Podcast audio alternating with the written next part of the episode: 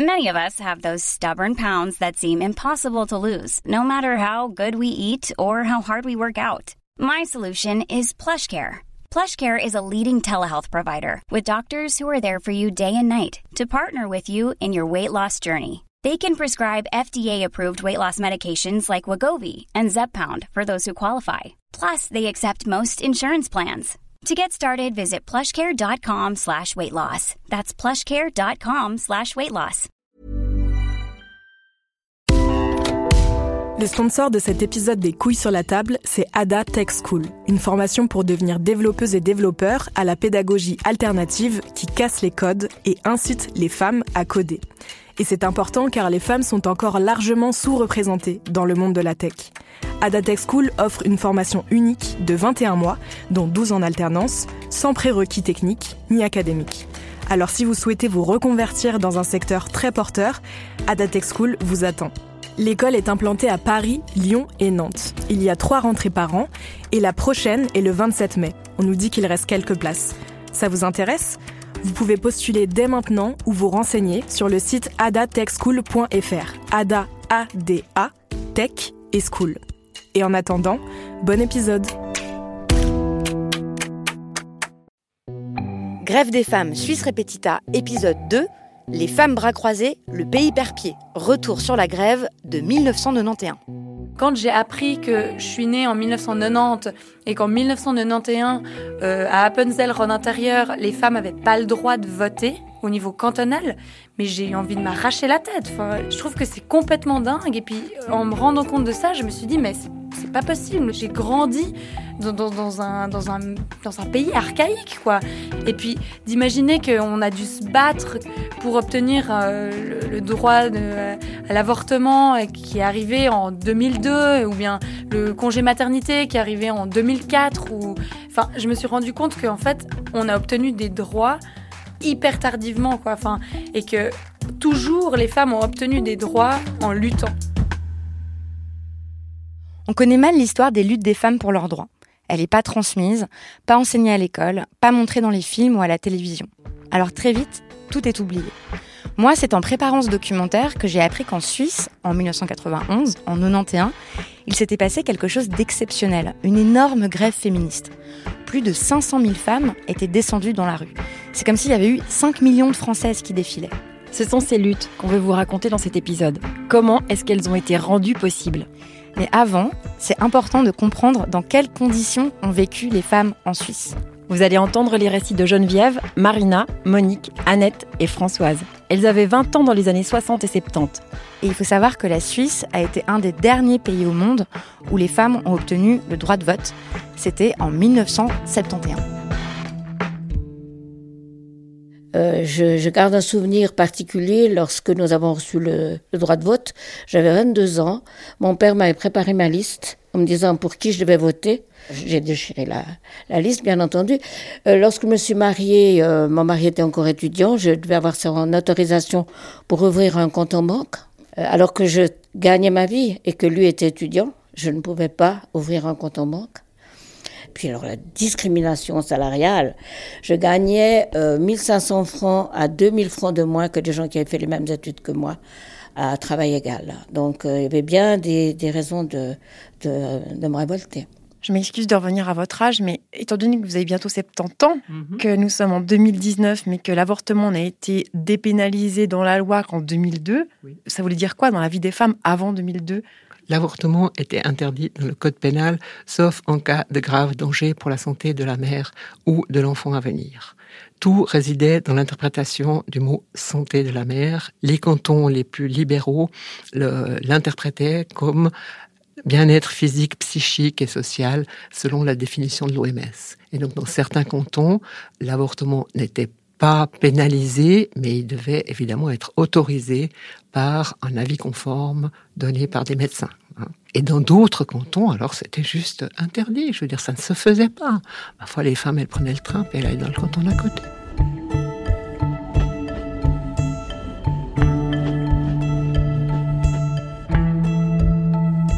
Et à Genève, Par exemple, là où je suis, j'étais, on a créé pour une espèce de chaîne de solidarité pour des femmes d'autres cantons qui venaient pour se présenter devant ces experts pour obtenir un avortement dans des conditions qui ne soient pas trop dangereuses pour leur santé. Parce que l'avortement se pratiquait, comme en France d'ailleurs, euh, avec des aiguilles à tricoter et des charlatans un peu partout, et des femmes mouraient beaucoup à cause de ça.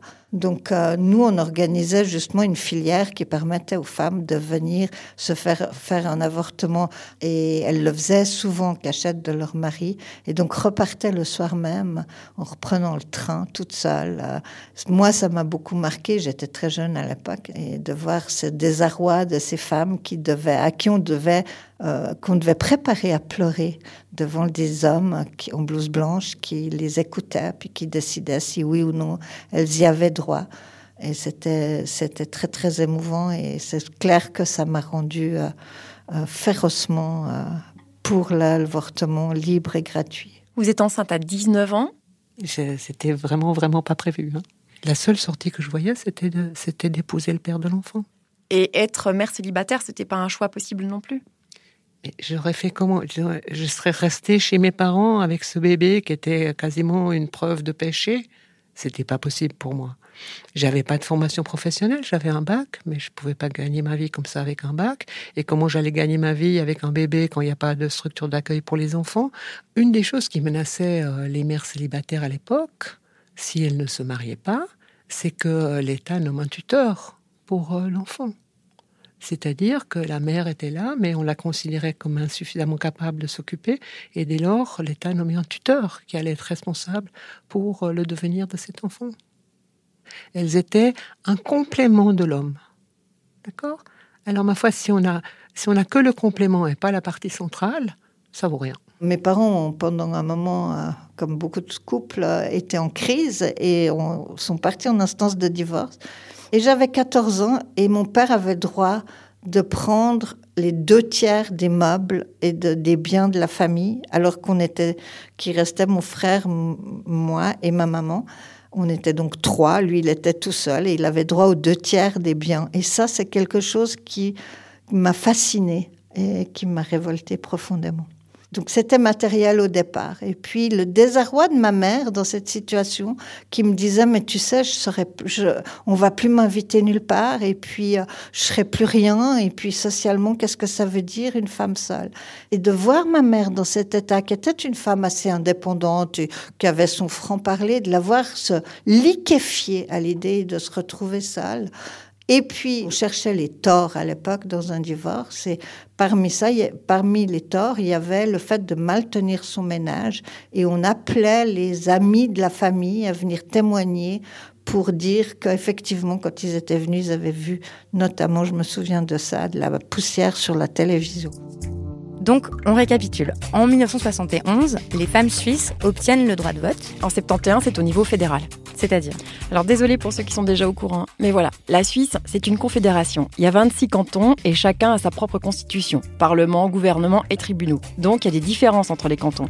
Par exemple, pour le droit de vote, les femmes des cantons de Vaud et Neuchâtel ont pu voter dès 59. Par contre, dans d'autres, ça a pris beaucoup plus de temps. Bon, ça nous fait un petit détour, mais on a vraiment envie de vous raconter l'histoire du canton d'Appenzell, Rhodes extérieur.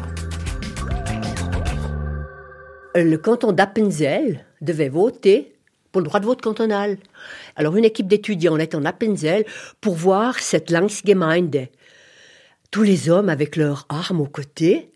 Et puis on a entendu ces messieurs en grande robe noire poser une question dont on ne comprenait évidemment pas un mot, mais on savait de quoi ils allaient parler. Et personne qui répond. Voulez-vous le droit de vote? Puis brusquement, on a vu une main. Je me souviens de la première main, deuxième, troisième. Les mains se sont levées et il y a eu un hurrah absolument énorme. Et, là, j'étais avec eux. Je elles étaient pas, elles pouvaient même pas, elles pouvaient même pas voter. Donc je me souviens avoir été avec elles complètement. Et on a vu à la fenêtre d'une maison une dame, telle qu'on imagine la paysanne, vraie paysanne, ouvrir les volets avec des pincettes. Elle a mis un énorme drap sur lequel c'était marqué en suisse allemand, évidemment. Les femmes, c'est fait pour rester à la maison, s'occuper des enfants, et on n'a rien de faire du droit de vote. Donc cette journée du droit de vote en Appenzell, ça c'était quelque chose. Ok, donc on re-récapitule. 71, droit de vote des femmes suisses au niveau fédéral. 84, les femmes mariées n'ont enfin plus besoin du consentement de leur conjoint pour euh, initier des procédures légales. Et en 91, elles peuvent voter dans tous les cantons. Et il y a un événement majeur dont on n'a pas encore parlé. En 1981, le 14 juin, est inscrit dans la Constitution le principe d'égalité entre les hommes et les femmes. Le fait de mettre dans la Constitution une égalité homme-femme permettait ensuite de remettre en question toutes ces, lois et ces habitudes et ces euh, scandaleuses euh, qui traitaient les femmes comme des enfants. Et donc, en 81, il y a l'inscription dans la Constitution de l'égalité femmes-hommes. Et ensuite, pendant dix ans, il se passe rien. Et non, parce que la Constitution, ce sont des textes. Hein. Comme j'explique souvent à mes étudiants, c'est le règlement euh, du jeu suisse, mais ça ne veut pas dire que tout le monde l'applique. Donc justement, en 91, en 91, l'idée a été justement de dire, mais c'est pas possible, ça fait dix ans, il y a pas, on a toujours 30% d'écart salarial. Euh, les syndicats sont partis au front en premier avec euh, les femmes syndiquées qui euh, ont décidé d'organiser une journée de grève. Et ça a été un mouvement incroyable. C'était une idée un peu en l'air. Je me dis, dans le fond, je me suis dit, c'est une bonne idée. Une grève des femmes, ça s'est jamais fait. Ça, c'est la voix de Christiane Brunner. C'est une figure féministe euh, très importante en Suisse. Elle est un peu devenue l'icône de cette grève de 91. Tout est parti d'un atelier d'horlogerie. C'est pas un cliché, c'est une grosse industrie en Suisse. Les ouvrières sont nombreuses dans l'industrie horlogère. Elles étaient beaucoup moins payées que les hommes. D'ailleurs, c'est comme ça qu'elles ont lancé cette idée de grève. Cette idée, elle a ensuite été reprise par la seule femme à la tête du syndicat des travailleurs de la métallurgie et de l'horlogerie. J'étais à la tête euh, d'un syndicat, d'un grand syndicat de Suisse. Très grande majorité d'hommes. Et euh, je dois les convaincre euh, parce qu'il faut, il faut une infrastructure, il faut de l'argent pour produire du matériel pour, intéresser les femmes et les hommes. donc j'avais besoin de l'appui syndical. Là, je dois dire que j'ai eu un peu de peine de convaincre les hommes du syndicat. Enfin. C'était tellement nouveau, une grève des femmes, ça veut dire quoi? Il y a ceux qui disaient non, c'est contraire à la paix du travail en Suisse. D'autres qui disaient ah non, c'est un tabou total. Euh, une grève, c'est une vraie grève. Euh, il n'y a pas toutes les femmes hein, qui peuvent s'en mêler. C'est, pas, pas comme ça qu'on fait la grève. On fait la grève avec des piquets de grève et contre l'entreprise, etc. L'idée, c'était aussi de bloquer le pays en faisant la grève du travail domestique, c'est-à-dire de ne pas faire les courses, de ne pas s'occuper des enfants, de ne pas faire le ménage, etc. Le slogan, c'était Les femmes, bras croisés, le pays perd pied. Wenn Frauen will, steht alles still. Si les donne vogliono, tutto si ferma. Il y avait des gens qui ricanaient, qui, enfin, qui se moquaient un peu. Flexibility is great. That's why there's yoga. Flexibility for your insurance coverage is great too. That's why there's United Healthcare Insurance Plans. Underwritten by Golden Rule Insurance Company, United Healthcare Insurance Plans offer flexible, budget friendly coverage for medical, vision, dental, and more. One of these plans may be right for you if you're, say, between jobs, coming off your parents' plan, turning a side hustle into a full hustle, or even missed open enrollment. Want more flexibility? Find out more about United Healthcare Insurance Plans at uh1.com. Many of us have those stubborn pounds that seem impossible to lose, no matter how good we eat or how hard we work out. My solution is PlushCare. PlushCare is a leading telehealth provider with doctors who are there for you day and night to partner with you in your weight loss journey. They can prescribe FDA-approved weight loss medications like Wagovi and Zepbound for those who qualify. Plus, they accept most insurance plans. To get started, visit plushcare.com slash weight loss. That's plushcare.com slash weight loss. Il y en a qui trouvaient que c'était un scandale, parce que c'était très transgressif à cette époque-là parler de la grève des femmes. L'establishment suisse s'est toujours vanté de ne pas être comme les pays voisins, euh, toujours en grève. Euh, d'ailleurs, en disant que c'est grâce à ça que l'économie fonctionne en Suisse et que tout va bien. Et donc, la, grève a toujours fait un petit peu peur en, en Suisse. Qu'est-ce qui vous animait, vraiment personnellement? Ah, C'était de se retrouver entre femmes C'était de pouvoir avoir la parole comme femme, de pouvoir échanger sur qu'est-ce qui nous concernait, nous, montrer qu'à l'hôpital, on était les plus nombreuses, que sans nous, il n'y avait rien qui marchait, etc. C'était vraiment cette, ce plaisir d'être les femmes et il faut tenir compte de nous. J'étais très inquiète, hein, parce que tout le monde m'avait dit, écoute, c'est vraiment une idée, elle est très originale, mais enfin, c'est la tienne. Si ça marche pas, c'est ta faute. Donc j'ai fait des cauchemars euh, pendant des semaines euh, qui ont précédé le 14 juin 91, la veille encore je me disais, bon, ben, il n'y a personne, quoi. Je veux dire, y a, ça peut-être pas marché. Je savais pas. On n'avait pas Internet, on n'avait pas de retour vraiment sur ce qui se passait dans les régions. On avait euh, fait ce petit tract ici qu'on voit, avec ici un talon réponse, parce qu'on n'avait pas les réseaux sociaux, tout ça. La grande nouveauté à l'époque, c'était le répondeur téléphonique. Hein. Alors, on avait fait un petit talon qu'on peut découper, où euh, chaque personne recevait ce tract. Vous pouvez dire, j'aimerais euh, cinq badges, trois euh, brochures explicatives, etc.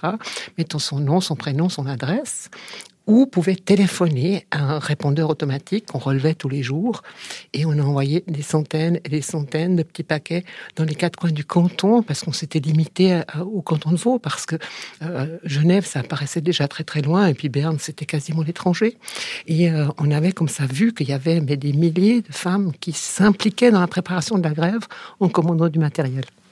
Je me rappelle, ce tract, c'était 15 000 francs. Hein. Et quand on a décidé de le faire, euh, les 150 000 exemplaires à 15 000 francs, on n'avait pas un franc en caisse, pas un franc. On a ouvert un compte de chèque postal, fait des appels aux dons, et à la fin de la campagne, on était clean du point de vue financier. On n'avait pas de dette. Vous pouvez être fier. Oui, il y a de quoi, il y a de quoi, parce que dans nos petits paquets qu'on envoyait, on avait toujours une petite facture et un bulletin de versement, et les femmes payaient. Ça pouvait coûter 7 francs 50, elles payaient. Oui, on s'en est sorti financièrement. Mais qu'en était-il de la crainte, de la peur? À l'époque, la majorité des femmes en Suisse n'étaient pas professionnellement actives. Hein. C'était la fin de ce modèle. Lorsqu'on a des enfants, on reste à la maison pour les élever. Donc je pense pas que la, peur était... Évidemment, la peur de la grève en général, oui, parce qu'en Suisse, euh, la dernière grève générale, c'est 1918. Donc euh, une grève, c'est quoi? On fait comment? Euh, Comment on s'y prend? Est-ce qu'on doit demander la permission de pouvoir se mettre en grève et tout? Ça C'est des questions qui reviennent toujours. Ça fait partie de l'idéologie dominante c'est-à-dire qu'il faut être respectueux des règles et euh, demander la permission et, euh, euh, docile. Il y a un dicton qui dit que dans chaque personne, il y a un petit policier qui dort, et puis que chez les Suisses, il est réveillé. Cette idée dans la tête qu'en Suisse, on ne fait pas la grève, ça, ça a volé en éclats avec la grève des femmes de 91. C'est remarquable.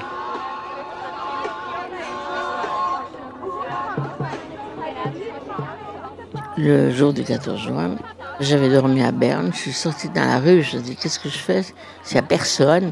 Et j'ai vu des tas de femmes euh, habillées en fuchsia. On a symbolisé notre grève par une image de femme qui a les bras croisés. C'est une manière de dire que les femmes aujourd'hui, y compris à la maison, ne travailleront pas et confieront soit la garde des enfants ou les tâches ménagères à leurs conjoints ou compagnons.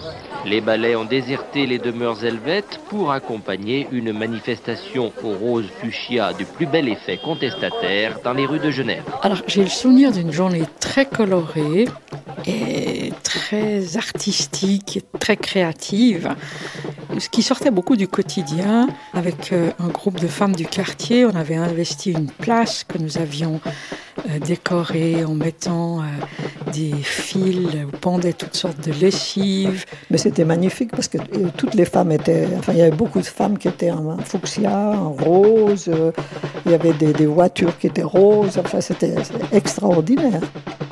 À la Chaux-de-Fonds, des rues ont été rebaptisées. Par exemple, la rue Numadro est devenue la rue Marie Junet, la dernière femme exécutée pour sorcellerie dans la région. Dans un restaurant de Fluellen, les clients masculins ont préparé le repas pour le personnel féminin. Ce ne sont que des exemples parmi d'autres de très nombreuses manifestations et ce n'est pas fini. Alors il y a eu des, pique-niques euh, à beaucoup d'endroits. Il y a des endroits où il y a eu des arrêts de travail, d'autres euh, des petites pauses. Sauvage pour justement manifester, bien prouver qu'on fait la grève.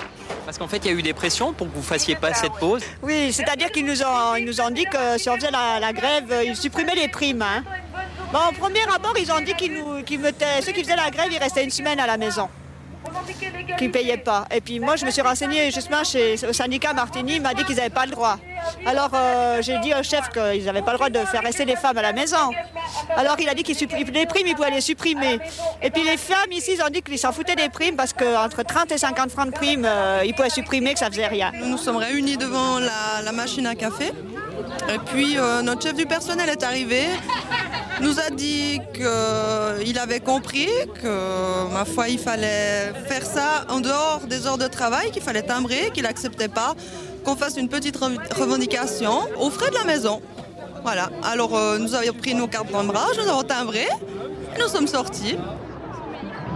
Après, j'ai été sur la place du Palais fédéral parce que à Berne, c'est là que ça se passe. Palais fédéral lui-même a vécu une journée mouvementée. La grève des femmes a croisé la journée des relations internationales et les manifestantes ont nargué les grenadiers bernois. Il y a de plus en plus de femmes sur cette place du Palais fédéral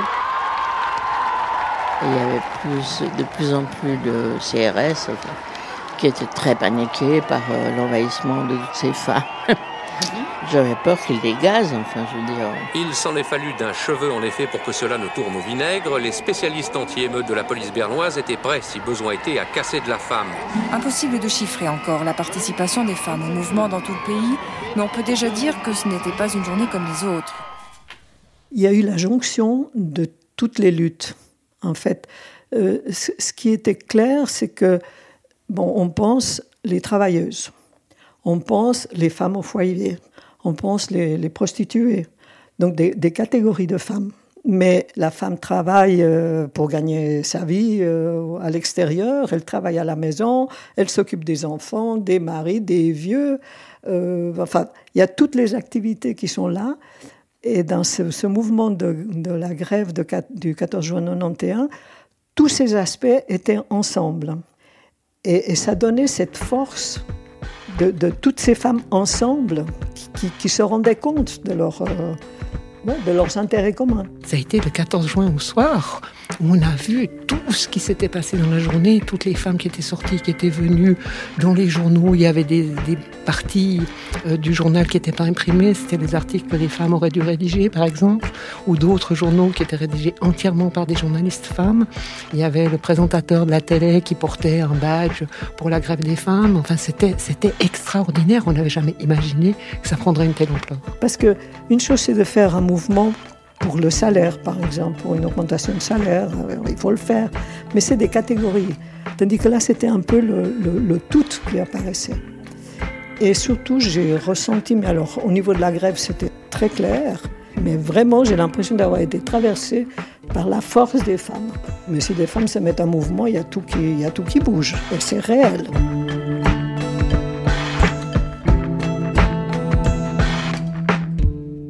Et on a obtenu après ça une loi d'application qui devait contraindre les employeurs à appliquer la loi d'égalité homme-femme et donc l'égalité salariale. Mais voilà, c'était pas si simple. Parce que, bon, on, a vu aussi que, une fois qu'on a fait la grève, pendant quelques années, la question des femmes était importante, publiquement. On a vu qu'il y avait plus de femmes qui arrivaient euh, du point de vue politique. Euh, bon, effectivement, finalement, on a obtenu l'assurance maternité, le droit à l'IVG. Donc il y a eu toute une série de choses. On voyait que dans, euh, dans les médias ou dans le politique, on tenait compte des femmes. Et puis peu à peu, cette importance a diminué. D'avoir vécu la grève féministe de 91 et dû attendre des années avant d'obtenir satisfaction pour certaines de vos revendications, qu'est-ce que ça vous a fait? Ça donne de la patience, voire de l'entêtement. Parce que dans la Constitution suisse, il y avait depuis 1946 une disposition qui disait que la Confédération devrait faire une assurance maternité. Ça a été concrétisé en 2005. D'accord?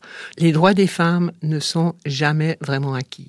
Chaque fois qu'on obtient quelque chose, c'est le produit d'une bataille. Si on n'avance pas, on recule. Et les droits des femmes, ils sont jamais garantis. Donc c'est très bien s'il y a maintenant des, jeunes générations qui se battent parce que c'est vraiment nécessaire. Et donc là, vous allez participer, vous voulez aller manifester le 14 juin oui, C'est entendu. oui, oui, bien sûr, bien sûr.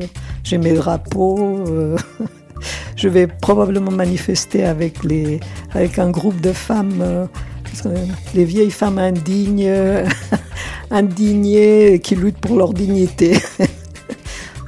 Où il y a plusieurs femmes qui ont fait la grève en 91. Et de le vivre avec une nouvelle génération, voire deux nouvelles générations, voire d'autres générations, tout court. Ça, c'est juste épatant. Parce qu'on avait l'impression, dans les années 90, les années 2000, que le féminisme s'étiolait, que ça devenait très institutionnel, que c'était, oui, euh, juste, euh, il faut plus de femmes euh, dans l'encadrement et dans les postes supérieurs, il faut briser le plafond de verre. Et tout à coup, waouh, voilà une nouvelle mobilisation féministe extraordinaire autour des questions du corps, autour des questions des violences, autour des questions je veux vivre ma vie, je veux choisir, j'ai le droit, etc. C'est magnifique. Et quand vous les voyez rejoindre le mouvement? Une énergie et une joie merveilleuses. C'est vrai qu'elles sont euh, pleines d'idées. Hein.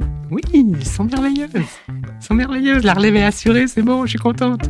Dans le prochain épisode, ce sont ces femmes que vous écouterez. Les femmes de la nouvelle grève du 14 juin 2019. Binge parce que c'est beau de voir toute cette énergie ensemble, quoi. Pour moi, c'est une beauté, en fait, de, de voir cette force commune. Euh, ouais, on, on, est vraiment euh, un fleuve. Here's a cool fact. A crocodile can't stick out its tongue. Another cool fact, you can get short-term health insurance for a month or just under a year in some states. United Healthcare short term insurance plans are designed for people who are between jobs, coming off their parents' plan, or turning a side hustle into a full time gig. Underwritten by Golden Rule Insurance Company, they offer flexible, budget friendly coverage with access to a nationwide network of doctors and hospitals. Get more cool facts about United Healthcare short term plans at uh1.com.